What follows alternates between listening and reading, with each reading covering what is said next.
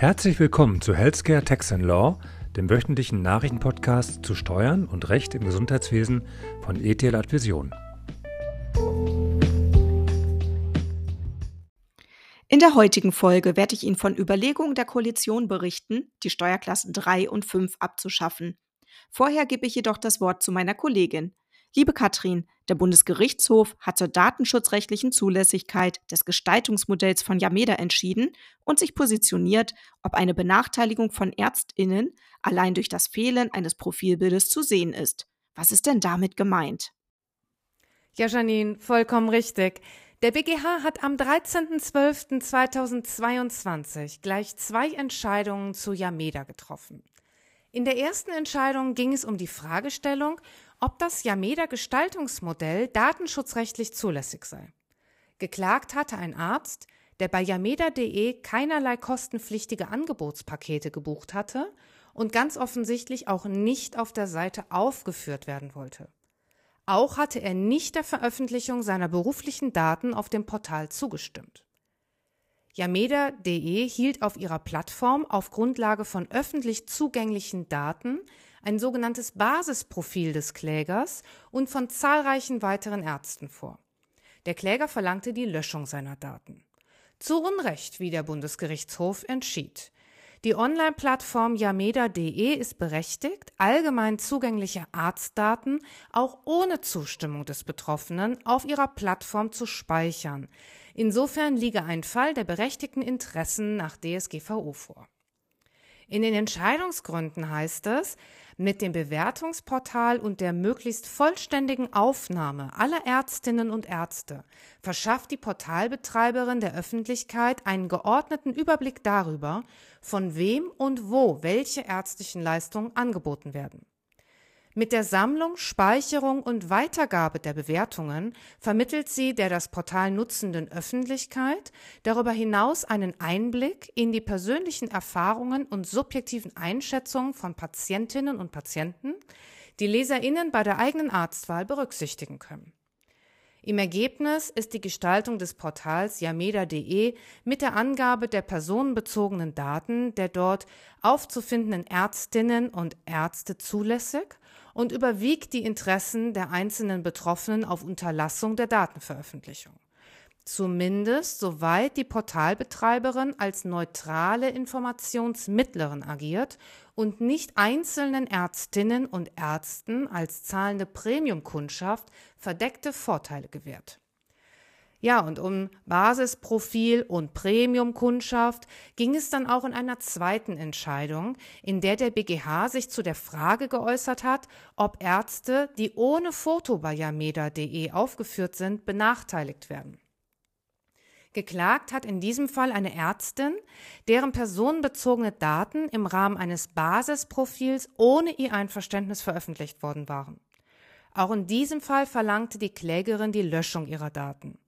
Zudem verlangte sie aber auch Unterlassung der Veröffentlichung eines sie betreffenden Profils in einer sich von sogenannten Premium-Profilen deutlich unterscheidenden Weise dahingehend, dass es die Aufschrift Premium-Kunden können ein Profilbild hinterlegen trägt, die Anzahl der Aufrufe und Bewertungen sowie Verlinkung zu einem Fachartikel aus ihrem Bereich und eine Werbung mit Verlinkung für ein Produkt gegen Erkältung enthält. Der BGH hat auch in diesem Fall nicht zugunsten der klagenden Ärztin entschieden. Der bloße Umstand, dass aufgrund einer Premium-Mitgliedschaft bei Yameda an die Betreiberin des Arztsuch- und Bewertungsportals yameda.de zahlende Ärztinnen und Ärzte bei der Gestaltung ihres Portalprofils gegenüber nicht zahlenden Kolleginnen und Kollegen Vorteile genießen, führt nicht zu einem Überwiegen der Interessen einer solchen Kollegin bzw. eines solchen Kollegen, am Unterbleiben der Verarbeitung ihrer bzw. seiner personenbezogenen Daten. Das auf einem Yameda-Basisprofil fehlende Porträtbild ist nach Auffassung des Gerichts darüber hinaus auch nicht geeignet, eine das Profil besuchende Person auf das Profil einer konkurrierenden, aber zahlenden Ärztin bzw. zahlenden Arztes zu leiten. Das Fehlen eines Bildes auf dem Basisprofil lässt schon im Ausgangspunkt keinen Schluss darauf zu, die bzw. der Betroffene sei weniger qualifiziert als die Inhaberin oder der Inhaber eines Premium-Profils mit Bild. Yameda beschäftigt die Leistungserbringer im Gesundheitswesen ja immer wieder. Das haben wir zum Anlass genommen für eine weitere Ausgabe unserer kostenfreien Webinarreihe ETL Advision Spezial am kommenden Freitag, den 28.04. um 13 Uhr. Wer daran teilnehmen möchte, kann sich gerne über den Link in der Folgenbeschreibung anmelden und die Gelegenheit nutzen, mögliche Fragen live an unseren Experten zu stellen. Janine, es kursiert das Gerücht, dass die Koalition plant, die Steuerklassen 3 und 5 abzuschaffen. Stimmt das und kannst du die daraus resultierenden Konsequenzen einmal für unsere ZuhörerInnen darstellen? Dieses Ziel hat sich die Regierung bereits im Koalitionsvertrag gesetzt. Genau heißt es dort, im Zuge einer verbesserten digitalen Interaktion zwischen Steuerpflichtigen und Finanzverwaltung werden wir die Kombination aus den Steuerklassen 3 und 5 in das Faktorverfahren der Steuerklasse 4 überführen, das dann einfach und unbürokratisch anwendbar ist und mehr Fairness schafft. Anfang März hat nun die Bundesregierung ihre Pläne zur Änderung der Familienbesteuerung vorgestellt und wieder die Abschaffung der Lohnsteuerklassen 3 und 5 thematisiert. Doch was bedeutet das genau und wie wahrscheinlich ist diese Veränderung? Ich beginne wie gewohnt ganz vorne. Arbeitgeber sind dazu verpflichtet, Lohnsteuer vom Bruttoverdienst ihrer Arbeitnehmer einzubehalten und an das Finanzamt abzuführen, wobei die sechs verschiedenen Steuerklassen berücksichtigt werden. Alleinstehende, dauernd getrennt lebende oder verwitwe, verwitwete Personen gilt in der Regel automatisch die Steuerklasse 1. Alleinerziehende können die Steuerklasse 2 erhalten und Arbeitnehmer mit mehreren sozialversicherungspflichtigen Tätigkeiten werden der Steuerklasse 6 zugewiesen. Jetzt fehlen bei meiner Aufzählung aber die Steuerklassen 3, 4 und 5. Und diese sind für Eheleute anwendbar. Und das in drei verschiedenen Kombinationen. Entweder werden die Steuerklassen 3 und 5 auf beide Eheleute aufgeteilt oder sie wählen beide jeweils die Steuerklasse 4. Und als dritte Möglichkeit ist jede Steuerklasse 4 mit Faktor möglich. Was bedeutet nun Steuerklasse 4 mit Faktor?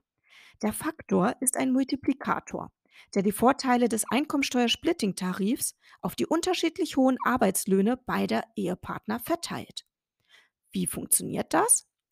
Das Finanzamt ermittelt anhand der voraussichtlichen Jahresbruttoarbeitslöhne der Eheleute die nach Splitting-Tarif zu zahlende Einkommensteuer. Diese wird dann ins Verhältnis gesetzt zur Summe der von beiden Ehepartnern in Steuerklasse 4 voraussichtlich zu zahlenden Jahreslohnsteuer. Das Ergebnis ist ein Faktor, der stets kleiner als 1 ist und vom Finanzamt in der Elstam-Datenbank als Lohnsteuerabzugsmerkmal bei den Ehepartnern hinterlegt und so an den Arbeitgeber für die Lohnabrechnung elektronisch gemeldet wird.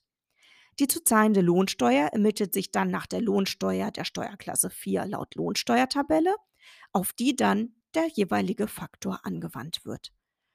Dadurch soll ein ziemlich genauer Lohnsteuerabzug erfolgen, bei dem es im Idealfall nach Abgabe der Steuererklärung kein Einkommensteuerguthaben, aber auch keine Nachzahlung an das Finanzamt geben soll. Das klingt jetzt ziemlich kompliziert und das ist auch der Grund, warum sich in der Praxis dieses Verfahren kaum durchgesetzt hat und oftmals sogar gänzlich unbekannt ist. Tatsächlich nutzen wohl nicht mal ein Prozent der Antragsberechtigten dieses Verfahren.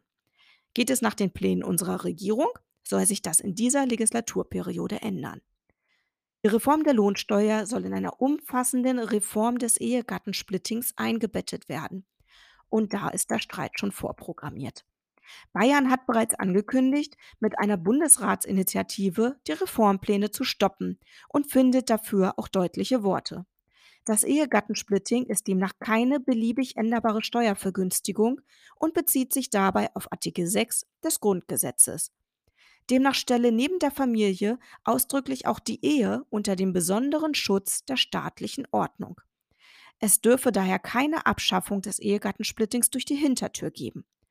Da sind wohl noch einige Diskussionen und Wortwechsel zu erwarten. Wir werden natürlich die weiteren Entwicklungen beobachten und in unserem Podcast sicher wieder darüber berichten.